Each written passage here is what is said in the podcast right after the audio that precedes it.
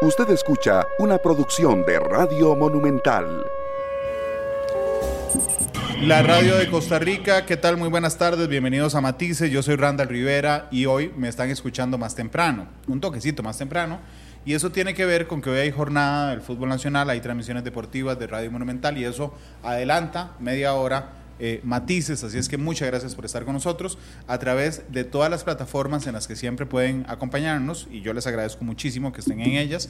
Estamos en vivo en radio 93.5 en FM, estamos transmitiendo en el Facebook en vivo de Noticia Monumental, estamos además esta noche a las 8 en Canal 2, una hora después de terminar el programa estamos en podcast en Apple Podcast, Google Podcast y Spotify. Y les recuerdo que mientras estamos al aire, yo puedo ver sus mensajes, la sintonía de su reporte de sintonía, los saludos y las preguntas normalmente hacia mi invitado en Matices, este año que cumplimos 10 años de Matices. Sonia María Núñez es la primera que nos reporta sintonía en Alajuela, Ran Soto, saludos, William Daniel Barrante, saludos desde Esparza. Los que nos están viendo ya habrán notado quién es mi invitado esta tarde, es el ministro de Hacienda, don Nogui Acosta. Yo estoy muy feliz de que podamos volver a hacer matices eh, presencial, esta vez desde la sala de podcast del Grupo Repetel. Ministro, bienvenido al programa, ¿cómo le va? Muy bien, Randall. Primero que nada, felicitaciones. Diez años se dicen fácil, pero no es así. Así que muy agradecido por la invitación y, un gusto conversar con los costarricenses a través tuyo. Gracias, ministro. De hecho, sí, el 10 de marzo próximo cumpliremos 10 años y yo, por supuesto, estoy muy feliz y muy orgulloso de lo que hemos logrado con Matices. Y tenemos además buenos anuncios en, el décimo aniversario. Saludos a José Vidal Monge. Me faltó una, una, una forma en que ustedes pueden hacernos el reporte. Lo pueden hacer en Facebook, pero también lo pueden hacer en WhatsApp que es 89, que para mí es incluso mucho más fácil, 899-35935, 899-35935. Gracias por estar con nosotros. Ayer se dio a conocer la noticia, así lo replicamos los medios de comunicación, ministro, de que van a pagar un aumento que estaba congelado desde el 2020, eh, que además es un cachimbo de plata para, para, para, el Estado soltarlo, pero que entiendo que había un compromiso. Eh, y que se empieza a pagar a partir de ya, bueno, de la segunda quincena de febrero, creo, hasta abril. Sí, señor. Eh, me parece que aquí hay que aclararle a los costarricenses que eh, nosotros cumplimos los compromisos. Ese, ese aumento salarial estuvo congelado durante mucho tiempo.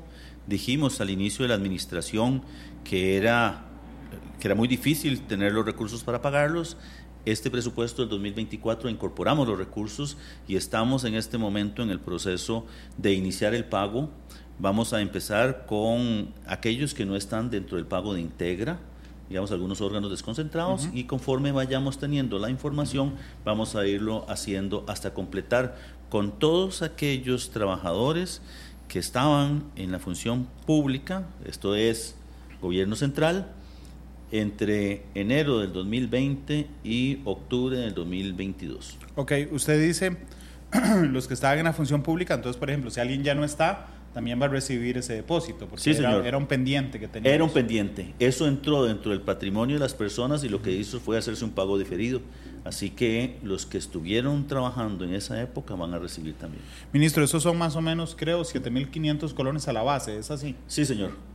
Es pero un número concreto. Pero eso tiene varios impactos. No solamente es 7.500 a la base, sino que aquellas personas que se les pagaba prohibición también afecta la prohibición o, la dedicación exclusiva. Claro, digamos, pero todos los porcentajes, todos los pluses, digamos, que están vinculados a la base, aumentan proporcionalmente como, con los 7.500. Sí, señor. Aguinaldos también todo lo que está relacionado con el salario base va a tener ese efecto. Y ese viene en un solo golpe, como cuando uno le paga un retroactivo. Es, es un retroactivo. Va a haber, Así es. Va a haber plata en la calle. Gracias a Dios. Creo que es algo que el gobierno eh, quiere que la gente pueda tener algún tipo de resarcimiento, exactamente, ah, resarcimiento de todo este tiempo de espera Creo que ha sido un, tema de sacrificio para todos y creo que ya llega el momento en el cual podemos responderle a esas necesidades de los costarricenses. Ministro, entiendo que era una deuda, o sea, es decir, había un compromiso y hay un peso moral para, para hacerlo, pero ¿cuán complejo es este momento para hacerlo? Porque es una, vamos a ver, a veces uno puede sostener un momento alguna deuda y decir suave, porque no puedo pagar, cuando pueda pagar, lo hago. Eso, eso fue lo que hicimos. ¿Se puede ya? Sí, señor. Nosotros dijimos 2023 va a ser un año muy difícil 2024 van a mejorar las cosas. Este es el principio de la mejora. Eh, se incorporaron dentro del presupuesto alrededor de 92 mil millones de colones para el pago de este retroactivo y estamos haciendo los cálculos para poder llegar y de una manera ordenada y de acuerdo al flujo de caja del Ministerio de Hacienda, de la Tesorería Nacional, empezar a pagarle a los funcionarios públicos que tengan derecho. Ok. Eh, bueno, es, pudimos y es el momento y eso es una buena noticia.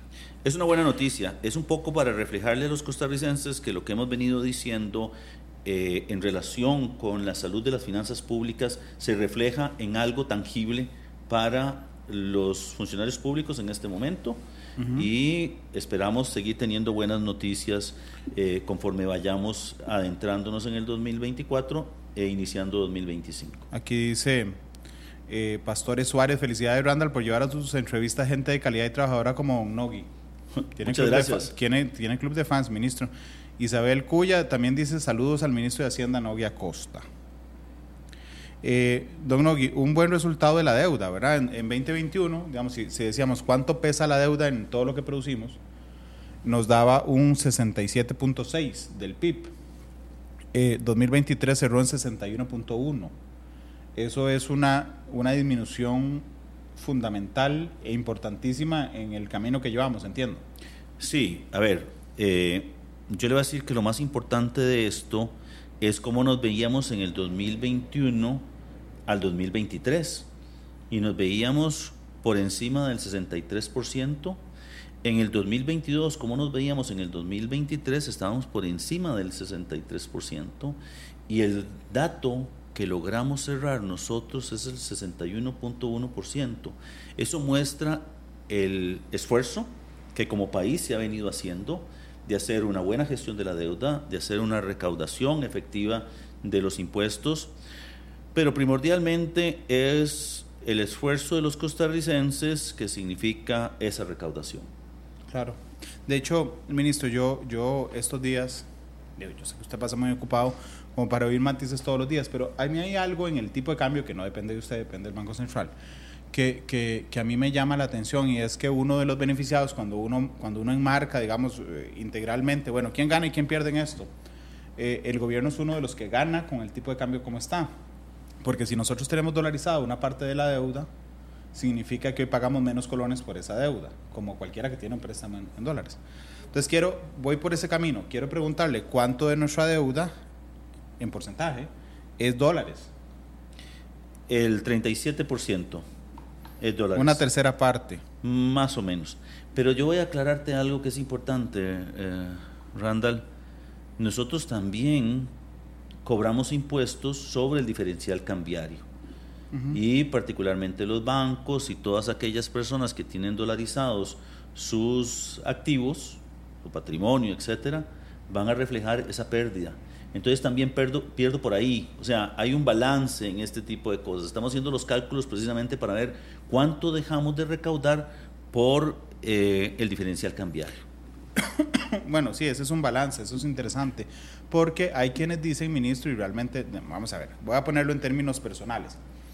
Eh, ayer puse este ejemplo y hoy lo vuelvo a poner. Yo, digamos que algún día en la vida pueda tener la capacidad para deber un millón de dólares. ¿ok? Entonces, digamos que yo haya debido hace dos años un millón de dólares. Llegué a la casa y dije, debo un millón de dólares. Y me preguntan, ¿cuánto es un millón de dólares hace dos años? 620, 635 mil millones de... Eh, 635 millones. 635 millones de colones, así es. ¿okay? Entonces, no hice nada, nada, nada. Pero llegué la semana pasada a decir, bajé la deuda, o que todavía debo el millón.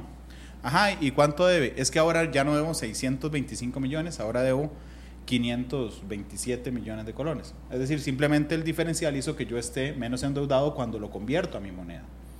¿No es eso lo que estamos viendo en esta disminución? No, a ver, hay, hay, dos temas importantes. Si hacemos el cambio de moneda, efectivamente tendremos esa disminución. El cálculo va a seguir siendo el mismo. ¿Qué, qué quiero decir con esto? No solamente eh, la reducción del el tipo de cambio está impactando eso, también es el crecimiento económico. Entender que sumamos toda la deuda, obviamente la colonizamos y lo dividimos entre un PIB. mientras el PIB siga creciendo a los niveles que está creciendo hoy, independientemente del valor del tipo de cambio, vamos a tener una reducción. Entonces, el crecimiento económico es lo que realmente nos está empujando a nosotros a reducir la deuda. Y sobre todo generar superávit primarios. Voy a decirle que también hay un tema aquí que es importante verlo. La gente puede ver eso de eh, el tipo de cambio. Los compromisos pactados con el Fondo Monetario Internacional se hicieron en colones, pero se estableció un tipo de cambio de 635 colones por dólar. Así que hoy puede estar a 520, para poner un número, que mis metas con el fondo están en a 635. Entonces, lo que quiero decir es Eso que... nos ayuda. Eh, lo, lo que quiero decir es que para los efectos de aquellos que dicen que el beneficio es única y exclusivamente por el tipo de cambio, cuando vemos las metas con esa fijación tan alta, cumplirlas implica ese esfuerzo. Saludos a toda la gente que nos está haciendo el reporte de sintonía, no solo en, Facebook, sino también por WhatsApp, donde ya tenemos a Luis Fallas que nos reporta sintonía. Gracias eh, también el 3344, dice el señor ministro de Hacienda, uno de los últimos ministros en muchos años que actúa de manera responsable con las finanzas públicas. Eh, 2420 pregunta si con el pago de, de los aumentos, lo que hablamos al puro inicio, que es, un, que es una salida importante, digamos, de, de, de colones a la calle, si tiene algún impacto en el tipo de cambio previsto.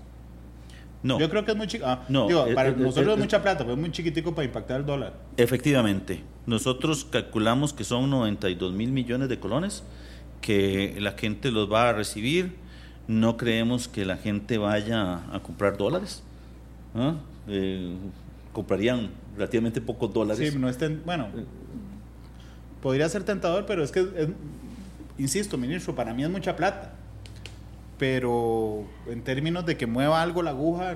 Y no. lo que pasa es que lo vamos a ver de manera individual. Es, es plata para las personas, pero va a depender muchísimo de, de los meses que estuvieron empleados y el tiempo eh, que, que, Claro. que tengamos que pagarles retroactivo. ¿verdad? Saludos al mundo. eh, Dante dice: Randall tiene razón, el gobierno se beneficia con el dólar abajo. Sí, usted me está dando la razón, solo que no lo ve malo. No, lo que quiero decir yo es que hay que hacer un balance porque también cobro menos impuestos. Ah, Entonces eso tiene un impacto. Eh, a ver, eh, todavía no tengo los datos, tenía unos borradores de la rentabilidad de los bancos. Digamos, un- los bancos es un ejemplo claro de en donde hay un, este, una pérdida por diferencial cambiario. Y eh, los impuestos que van a pagar son sensiblemente más bajos que el año pasado. Y eso tiene un impacto. Entonces tenemos que verlo en ese balance. No hemos hecho los cálculos, entender que nos pagan el, o sea, el cierre fiscal fue en diciembre, pero el pago se va a realizar ahora en marzo. Ahí vamos a tener claridad de cuál fue el impacto que las pérdidas cambiarias tuvieron sobre la recaudación de gobierno. Y también entender algo, yo cobro impuestos en codrones con las importaciones. Si las importaciones bajan, cobro menos impuestos. Entonces, eh, por eso te digo, hay que hacer el balance. Ok, pero yo, vamos a ver, ministro, entiendo que hay pros y contras de que el dólar esté bajo. ¿Verdad? Lo, que quiero decir es que con este tema de la deuda, Ajá. nosotros puede ser que tengamos un tema puntual ahí de, de un corte a una fecha. Si yo lograra cambiar toda esa deuda a colones, entonces tendría un beneficio. Estamos trabajando en eso. Pero si los- la- la- el saldo de la deuda se sigue manteniendo eso y va a subir el tipo de cambio, de ahí, se va a ir, lo- digamos, vamos a tener el efecto que está. Lo que hay que hacer es cómo manejamos este momento Claro. para cambiar. Para aprovecharlo. Exactamente, para Sí, cambiarnos lo, a colones y lo- hacer las lo cosas que pasa es que hay un montón, vamos a ver, hay, hay, un, hay un montón de gente, me incluyo además, yo soy pa- particularmente desconfiado y mal pensado, ministro, que uno dice, ay, ay, con razón el Banco Central no sube el dólar. Pero yo voy a defender al Banco Central por diversas razones. Eh, la economía está muy bien, pero la economía que no vemos, la atracción de inversión extranjera directa, la inversión en activos en el país, la, eh, el tipo de inversión que está viniendo acá, hace que haya muchos dólares. Y otro tema que hay ahí es el turismo. O sea, en el IMAE el turismo crece eh, a 9 y resto. Entonces usted llega y dice, es extraño que digamos que tiene un impacto si está creciendo tanto. Eh, a ver, tenemos que entender que el tipo de cambio es el resultado de un diferencial de tasas de interés. Entonces, nosotros pensamos que, por ejemplo, este, en, Costa Rica eh, la, la atracción de inversión no se está dando por ese diferencial de tasas. O sea, no hay flujos de recursos que estén viniendo aquí a aprovecharse de tasas. Hoy invertir en colones está negativo, así que no puede ser una política adrede del Banco Central la que esté generando esto. Ministro, voy a volverme un paso en la conversación. Es que José Lamic, que dice, soy orgullosamente ex empleado del Ministerio de Hacienda. Dice, con respecto al pago por el costo de la vida adeudado, que es el, ajuste que se les va a, dar, porque no se les ha pagado, ¿qué proceso o procedimiento tenemos que hacer los jubilados que, tuvimos, que estuvieron jubilados después de ese periodo para que nos lo paguen? Tiene que presentar el reclamo al Ministerio de Hacienda. Directamente. Y se les paga. Y sí, tiene que presentar el reclamo. Porque, a ver, el Estado tiene un problema. El Estado tiene que tener una resolución para pagar. Entonces tienen que hacer la solicitud, se hace una resolución y se le paga. Importante que estuvieran trabajando en el periodo de tiempo que hemos hablado, de enero del 2020 a este, octubre del 2022. Ok. Eh, dice, aquí no tengo el número de quien manda por internet. Dice, tiene, para Hacienda hay dólares que no tienen justificación de origen, invadiendo el mercado, y eso también puede afectarlo. No, mire, nosotros... Ministro, todo el eh, mundo dice eso, todo el mundo dice que hay un montón de dólares del crimen organizado aquí dando vueltas. Mire, eso no me consta, no, no puedo saberlo, ¿ah? pero digamos, por los, por los canales formales, lo que uno puede ver no visualiza que hayan, este, eh, digamos, legitimación de capitales o este, inversiones o recursos que vengan de... Eh, narcotráfico o algo así por el estilo. Ok. Ministro, hay, hay una cosa, eh, el desafío de, de, las autoridades nacionales siempre, particularmente las que se definen desde un aspecto muy técnico, como el Ministerio de Hacienda, es traducir, digamos, estos datos a la vida cotidiana de todos nosotros. Ah, hay un dato que se usa, que es el superávit primario. eh, que este año es positivo por, segundo, por segunda vez, es 1.6% del PIB. Sí, señor. Eh, el superávit primario se calcula sin intereses. O sea, es decir, vamos a ver, imaginemos, imagínese usted su salario, ¿ok? Entonces usted dice, tengo la deuda de la casa, ciertamente. Cuando usted va y besa la cuota mensual, ¿verdad? Usted, hay una parte que dice intereses y otra parte que dice principal, ¿ok? Si usted agarra su salario y le resta todo lo que paga de cuota, le queda muy poquito o le queda negativo si, si está la feo.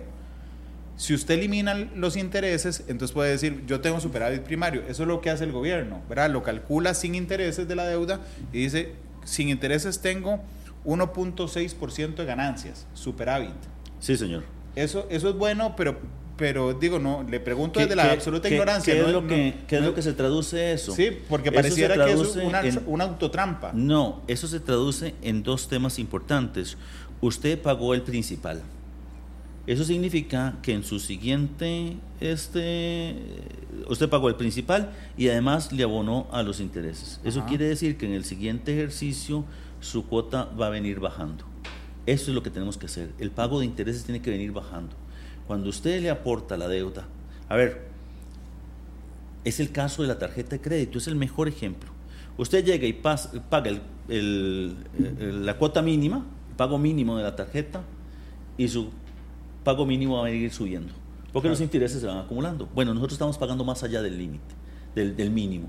Y ese mínimo va a hacer que cada vez mi pago mínimo sea menor. Esa es la estrategia que ha venido siguiendo el gobierno. Nelson Sequeira le pregunta en Facebook, con la cantidad de dólares que tenemos en reservas, que, ojo, aquí hay que tener cuidado, las reservas no son de Hacienda, las reservas son del Banco Central. Pero entonces Nelson dice, con la cantidad de dólares que tenemos en reserva, que rompe récords, ¿por qué no agarramos parte de esos dólares para pagar préstamos en dólares y colonizar las deudas? A ver, yo creo que aquí hay que aclarar un poco lo que acabas de decir. La plata la tiene el Banco Central, pero esa plata no es del Banco Central. De esos 14 mil millones de dólares que tiene, 1.500 son míos. Entonces él no puede disponer de esa plata. Otra parte de eso es plata de los depósitos de los costarricenses en los bancos comerciales. Ahí hay parte de las reservas. Hay más o menos, eh, eh, si mal no recuerdo, como 750 millones de dólares que son del FLAR, del Fondo Latinoamericano de Reservas. Y entonces cuando usted ya va desgranando se da cuenta de que al central le queda una cierta cantidad de plata. Esa plata es del central. Y esa plata el central la va a tener que utilizar en algún momento para que cuando el tipo de cambio empiece a subir, él pueda controlar la velocidad con la que sube. Eso es lo que ocurre. Entonces, las reservas no podemos disponerlas. Las reservas son una especie de seguro para que el país pueda asegurar que para eh, hacer las importaciones de este país existan dólares para poderlos comprar. No, y además porque entiendo, ministro, perdón que me vaya algo tan básico para usted, pero si yo saco un billete en este momento de mil colones, el billete es un papel, ¿verdad? O sea, necesita tener un respaldo atrás que signifique que, que, pese. Hace muchos años en otros países y en Costa Rica decía, digamos, un billete de 100 decía 100 pesos de oro porque el oro estaba guardado en algún lugar para respaldar que ese billete tenía, tenía valor real, más allá del papel. Esas reservas son las que le dan valor real también a el circulante que tenemos todos. Eh, no. No, por favor. No, no, a ver. Eh, Entonces, ¿por qué el Banco Central tiene plata guardada? Porque necesita tener reservas para poder eh, entregar los dólares con los que se importan los bienes. Usted no va con colones a los Estados Unidos a comprar o a cualquier otro país, solo le aceptan dólares. Entonces él tiene que ir al Banco Central para cambiarlos, porque la moneda de Costa Rica es el, el colón y quien le da soporte a ese colón es el Banco Central. Okay. Eso es eh, el poder liberatorio de la moneda. Como bien lo dijiste, ese billete de mil colones probablemente valga 100 colones cuando el banco lo compra. Pero para los efectos de nosotros vale mil, porque esa es la capacidad de liberarlo. ¿Ah? La diferencia entre los 100 colones que cuesta y los mil es el señoriaje. Señoriaje es el, derecho del Banco Central para este, revisarlo. ¿Qué es lo que pasa? La gente tiene que entender que las reservas lo que son son un respaldo del colón, pero para la capacidad de poderlos cambiar. ¿Qué quiero decir con esto? Usted se va hoy al Banco Central y compra dólares. Y el Banco Central le acepta todos los colones. Ok, llevándome al límite, a ver si, si, si, si de alguna manera explico mejor el pensamiento que tenía. Si todos los costarricenses vamos hoy a cambiar todo lo que tenemos en colones por dólares. No alcanzan las reservas. Okay. ¿Por qué? Porque tenemos más colones que dólares en la economía. Entonces, lo que está guardado es un respaldo calculado con lo que podría pasar en, la, mecánica diaria. En la mecánica diaria, nosotros deberíamos tener reservas para soportar entre 3 y 5 meses de importaciones. Si tenemos un poquito más, el Banco Central tiene, digamos, más capacidad de soportar. Si tenemos menos, tiene menos capacidad de soportar una volatilidad del tipo de cambio, un aumento, por ejemplo. Ministro, yo hice cuatro temas para la entrevista de hoy. El primero era el aumento, el segundo era la deuda, de donde surgió el dólar, pero tengo que entender la señal de los tiempos. Es que hay un par de preguntas sobre el aumento, así que voy a volverme, perdón, pero... no se preocupe. Es que aquí le pregunta a alguien, eh, William Daniel Barrantes, dice, ¿se podría estimar vamos a ver, la pregunta está un poco eh, técnica, pero ¿se podría estimar un monto a pagar a una persona para poder estimar si ellos le irán a retener el impuesto al salario? Voy a, reconvertirla, William Daniel, disculpa. A los que reciben de un solo golpe el retroactivo, ¿les cobran renta? Por supuesto. Es, es, algo injustillo. Eh, a ver. Digo, es injustillo porque si a usted en el trabajo le dicen, suave, le voy a dar el aumento en junio, Entonces le sostienen enero, febrero, marzo, abril, mayo. Le pagan en junio, le viene ese montón de plata y le bajan renta como si usted siempre ganara eso. Sí, ese es un tema que hay que resolver, pero desde el punto de vista Estamos de acuerdo que no es estamos- injusto, solo Sí, que entiendo que no se pueda. Eh, sí, y resulta que el problema que hay, y, y- y te voy a decir, yo no creo que haya gente que vaya a recibir este, un monto exageradamente alto. O sea, era un, un- un aumento salarial relativamente pequeño, eran 7.500 colones por mes. Si hablamos de 2020 a 2022, hay más o menos eh, 24 meses. Estamos hablando de que va a recibir ciento eh, y Yo le ayudo con la calculadora. 24 por ciento- 7500. 160, 100, sí, 180. 180. Y a eso ponerle que si hay alguien que recibe dedicación exclusiva o algo así, estás hablando de 300. Eh, o sea, en realidad no es un No son montón de montos plata. millonarios. Y entender algo, usted paga aquí impuestos sobre la renta en el tanto esté por encima de un umbral. Cuatro- 922 mil colones. Si la persona gana 400 y le llegan 400, tampoco va a pagar renta. Lo que sí tiene que ver usted es que sí va a pagar la caja. Sí. Eso sí, ese rebajo sí viene. No, y renta, renta y caja si se pasa. Sí, sí se pasa. Caja siempre. Caja y siempre. renta si se pasa. Sí, señor. Ok. ¿Tienen alguna otra pregunta que tenga que ver con el aumento para brincar de tema? Este, eh, Edwin Eduardo Delgado dice, ¿por qué no dolarizan, ministro? Ya, y nos dejamos de tanta cosa. Mire, yo le voy a decir que hay que sopesar muy bien eso. Eh, si nosotros estuviéramos dolarizados hoy, tendríamos la inflación de los Estados Unidos y tendríamos las tasas de interés de los Estados Unidos. Eso hay que tener mucho cuidado. ¿Por qué? Porque nosotros no podríamos, frente a una situación coyuntural de la economía, emitir un poco más de colones para tratar de aumentar la inflación y generar algún tipo de crecimiento. E- Ese es, ese es un poco, o sea, perderíamos toda nuestra capacidad de política monetaria. Claro. Ok. Entonces nos dejaríamos de cosas, pero nos compramos nuevas cosas que ni siquiera podemos decir. Yo usted no nunca lo he visto muy amigo de esa idea, ¿verdad? No, a ver, yo creo que eh, eso sustituye la irresponsabilidad. ¿Ah? Eso es como cuando usted este, de ahí le entrega a alguien las llaves del carro si usted no va a ser responsable de salir y no pasarse de tragos, para decir un, un ejemplo. Claro. Pero, pero insisto, usted no es muy amigo de esa idea porque No. le parece. No, no, me parece que, que el país tiene un buen manejo de su política monetaria. Le voy a decir que es un tema interesante.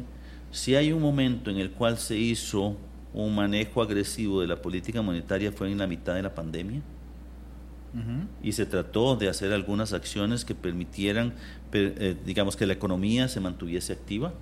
No las hubiéramos tenido esa capacidad si hubiéramos estado dolarizados. Ministro, el 8676 en WhatsApp le hace una pregunta directa y no tiene que ver con eso. Dice, ¿el ministro de Hacienda descarta que se vayan a crear o impulsar nuevos impuestos en lo que resta el gobierno?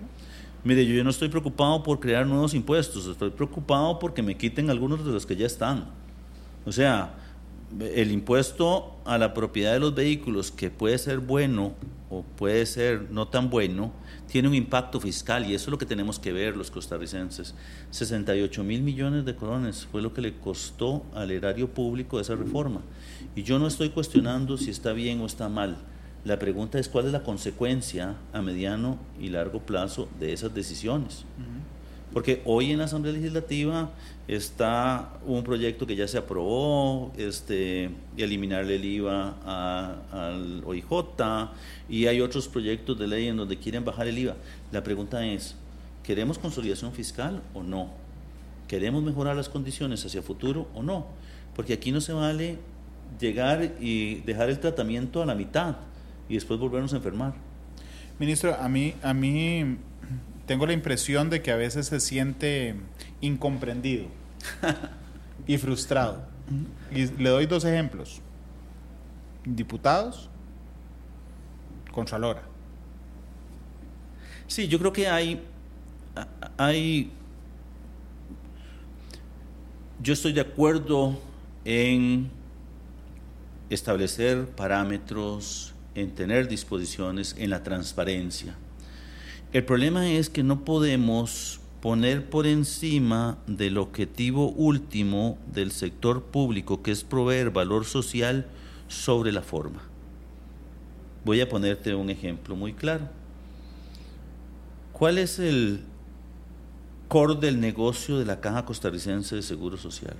Para poner solo un ejemplo, proveerle un medicamento a los usuarios. Y si el proceso de compra lo impide, ¿es bueno o es malo? Tenemos que entender que hay un tema de oportunidad y de cosas. La transparencia es muy importante. En cualquier mecanismo tiene que haber transparencia. Lo que dice es que la forma no puede echar a perder el fondo. Exactamente. Y yo creo que nosotros tenemos eso. Y el otro tema es que, ¿por qué nos quedamos en una visión eh, digamos, eh, arcaica en relación con la gestión del el activo público. Yo creo que hemos venido generando una serie de figuras que permiten tener alguna modernización en el proceso de proveer infraestructura pública o servicios. Hace muchos años comprábamos computadoras. ¿Y qué era el resultado de las computadoras? A los cinco años teníamos que ir a buscar plata para comprar nuevas porque ya nos corrían los sistemas informáticos, porque resulta que ya no habían repuestos, porque resulta que no habían ninguna posibilidad de hacerlos. Te voy a poner un ejemplo. Trabajaba yo en el Banco Nacional y estábamos desarrollando BN Corredora de Seguros. Cuando estábamos en esa discusión teníamos un, eh, un servidor cuyo valor era histórico nada más. Se apagaba y entonces se perdía toda la información. Bueno, tuvimos que poner otro. Y usted me pregunta hoy, ¿qué es más rentable? ¿Comprar un servidor o estar en la nube? En la nube, por, supuesto. porque no solamente tenés la capacidad ilimitada de la nube, sino que también tenés seguridad, tenés una serie de cosas. Respaldo. Claro. Entonces tenemos que empezar a ver eso. Y ahí es donde yo voy con el tema de, eh, de la regulación. Eh, muy recientemente se aprobó la ley de eh, contratación pública que trae una serie de beneficios y se empieza a instrumentalizar. Cumplimos un año.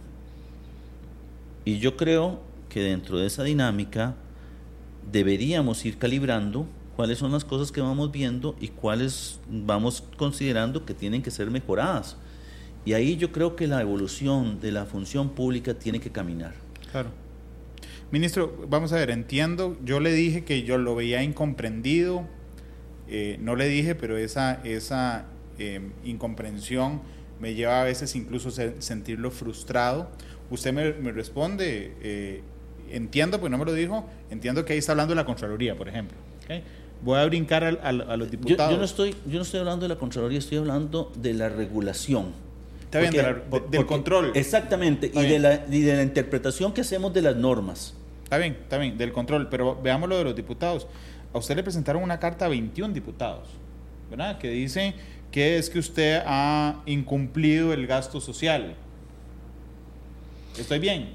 Eh, sí, pero... Bebe, esa cara, esa cara, esa cara, no, esa cara de, de, frustración, esa que me acaba de hacer, es la que yo, es donde yo lo percibo incomprendido. Sí, porque tal vez creo que nosotros estamos eh, no entendiendo el objetivo correcto. Por supuesto que yo deseo hacer mayor gasto social, pero ¿cómo lo hago? ¿Desperdiciando los poquitos que vamos haciendo o logrando un objetivo? Voy a ponerte el ejemplo de por qué estamos en esto. Cuando nosotros bajemos la relación deuda-PIB por debajo del 60%, van a pasar dos cosas muy importantes. Liberamos el gasto de capital. Todos estos problemas que tenemos es por tratar de hacer obra. Pero se está acabando el financiamiento. Esto es para lo que está financiado. ¿Qué vamos a hacer hacia el futuro? ¿Cuáles son los proyectos que van a hacer que este país sea más competitivo? Entonces liberamos gasto de capital y entonces vamos a poder invertir en obra pública. Y el segundo tema es que pasamos de la parte más gravosa de la relación deuda-PIB, que es 60%, bajamos de 60%, liberamos la regla del 65% del crecimiento de eso. ¿Sabe cuánto me libera eso? Alrededor de 180, 200 mil millones de colones de gasto adicional. Para cometer eso precisamente. Para tratar de ayudarle a los grupos más vulnerables.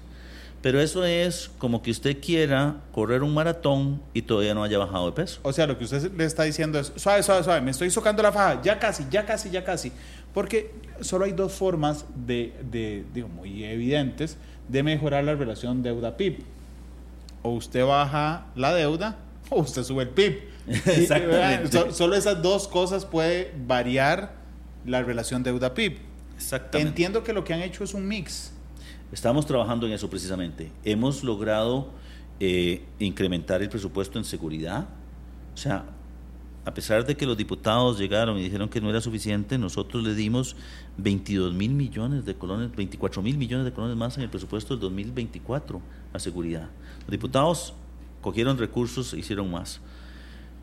Eh, le dimos 74 mil millones más a educación. Le dimos eh, más recursos al, MOP, 43 mil millones de colones. O sea, hicimos algo más. Y si usted compara el gasto social de el 2022 con el gasto social incorporado en el presupuesto del 2024, hay 17 mil millones de colones más. Poco, sí, muy poco. Y la demanda son muchas. Pero yo no puedo arriesgar a gastar lo que me va a permitir a mí llegar a 200 mil. ¿Qué prefiero yo? ¿El pan de hoy o el hambre de mañana? Sí, ministro, lo que pasa es que es una, le entiendo el ejemplo, lo que pasa es que es una cosa complicada porque eh, yo creo que parte de lo que estamos viviendo hoy en las calles de inseguridad tiene que ver con la disminución de gasto social de gobiernos anteriores. Por supuesto. Entonces, yo no quisiera pensar, porque también podemos seguir en, el, en, el, reino de las hipótesis, digamos, podría decirle, bueno, sí, ministro, yo entiendo, pero es que si no aumentamos el gasto social ya, su, su sueño de, de, poder bajar la relación deuda-PIB puede ser que no ocurra porque la producción se nos cae, porque la inversión se cae, porque la inseguridad aumenta. Pero yo voy a decirte que es que son temas un poquito más eh, operativos. Y técnicos. Usted sabe que nosotros, la forma en la que los diputados aprobaron la emisión de eurobonos, me obligó a mí a hacer una colocación el año anterior sí. de 1.500 millones en el primer semestre, 1.500 millones en el segundo semestre. Si no, yo los perdía. Yo pude estar por debajo de la relación deuda-PIB en el 2023. Y el presupuesto del 2025 que estamos empezando a discutir hoy podría estar liberado de regla fiscal de la parte más gravosa. ¿Culpa de los diputados? Me parece que por una visión de eh, se, ha hecho muy buen se ha hecho muy buen político usted. Eh, sí. Porque yo le digo culpa a los diputados no, y usted, después tengo que ir a la, culpa. Es que a la asamblea voy cada rato y tengo que... Ya, ya está cansado de ir. no, no, no estoy cansado de ir. Randall, yo creo que los diputados cumplen una labor que a veces es incomprendida.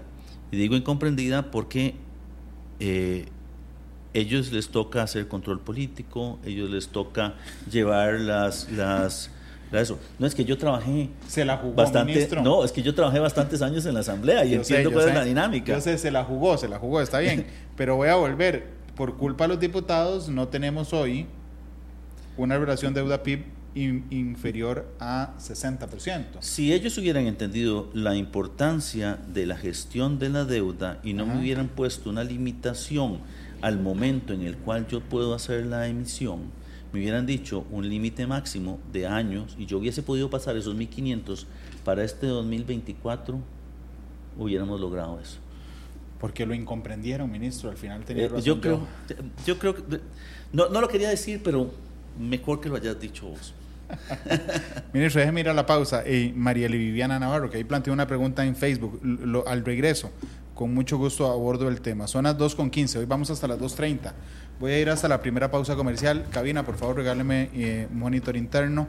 Vamos a la pausa, la primera, muy cortita. Regresamos con matices. La radio de Costa Rica, 2 de la tarde con 22 minutos. Gracias por estar con nosotros en el programa de este jueves, el penúltimo de la semana. Me acompaña el ministro de Hacienda. Me quedan pocos minutos, ocho minutos. Ministro, voy a decirle lo que dicen y usted me dice lo que usted piensa. Es que eh, dicen que usted rechaza dos créditos, uno del BID y uno de la Agencia Francesa de Desarrollo. Son 213 mil millones.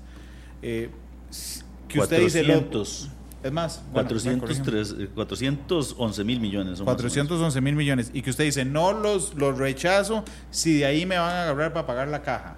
¿Eso es así? Sí. ¿Por qué? Le voy a decir porque hay varias cosas que resolver. Primero, en el 2020 se hizo un acuerdo con la caja de darle el 10% de los créditos de apoyo presupuestario que se hicieran. No estoy de acuerdo, pero acepto el 10%. ¿Qué es lo que ocurre? Yo ya le pago a la caja. ¿Usted sabe cuánto le pagó este gobierno a la caja de la deuda el año anterior? ¿Cuánto? 83 mil millones. Fuimos el gobierno, 83 mil de los 10% que se han venido incorporando, porque el crédito con el Fondo Monetario Internacional, los créditos, le damos el 10%.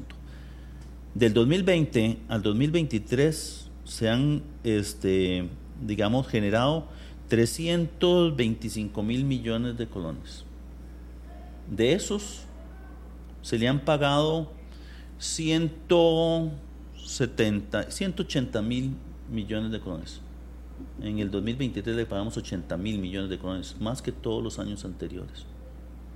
Y eso tiene una trascendencia, porque lo que tenemos que hacer es una consolidación de la deuda. ¿Usted sabe cuál es mi problema con la caja? La caja me manda una base de datos en donde vienen hombres que les hicieron cesáreas, vienen gente fallecida que me siguen cobrando, vienen niños que ya se pagó los padres el seguro, vienen eh, reos que no están en la cárcel. Y nosotros tenemos que hacer ese proceso de análisis y valoración y cuando logramos un acuerdo, firmamos. ¿Usted sabe desde cuándo no se firmaba un acuerdo? ¿Desde cuándo? Desde el 2011. Más de 10 años. Ministro, pero entonces vamos a ver, para entender esto que me acaba de decir que es fortísimo, eh, el, vamos a ver, el procedimiento de, o como trata la caja la deuda es un desorden. Mire, le voy a decir que yo le pedí al Banco Mundial que le ayudara con una asistencia técnica y ahora voy a contratar una asistencia técnica reembolsable por 2.100 millones para que le ayude a la caja en ese proceso. Si el Ministerio de Hacienda tenía 59 sistemas que no se hablaban en eso, la caja tiene 180. Entonces sí es un desorden. ¿Cómo maneja la caja? ¿La deuda es un desorden? Mire, yo creo que sí. Esa es la verdad. Y entonces yo no puedo tener certeza de eso, pero me interesa saberlo, porque el peor problema que tiene el Ministerio de Hacienda es que la caja le vaya mal, porque le va a tocar pagar. Un día de estos llegó el auditor interno y dijo, no, no hay ningún problema. Si la caja quiebra, el gobierno paga. Y sí, la constitución establece eso. Entonces, tal vez nada más para terminar del caso. Un crédito de apoyo presupuestario es una forma de financiar el gasto del gobierno.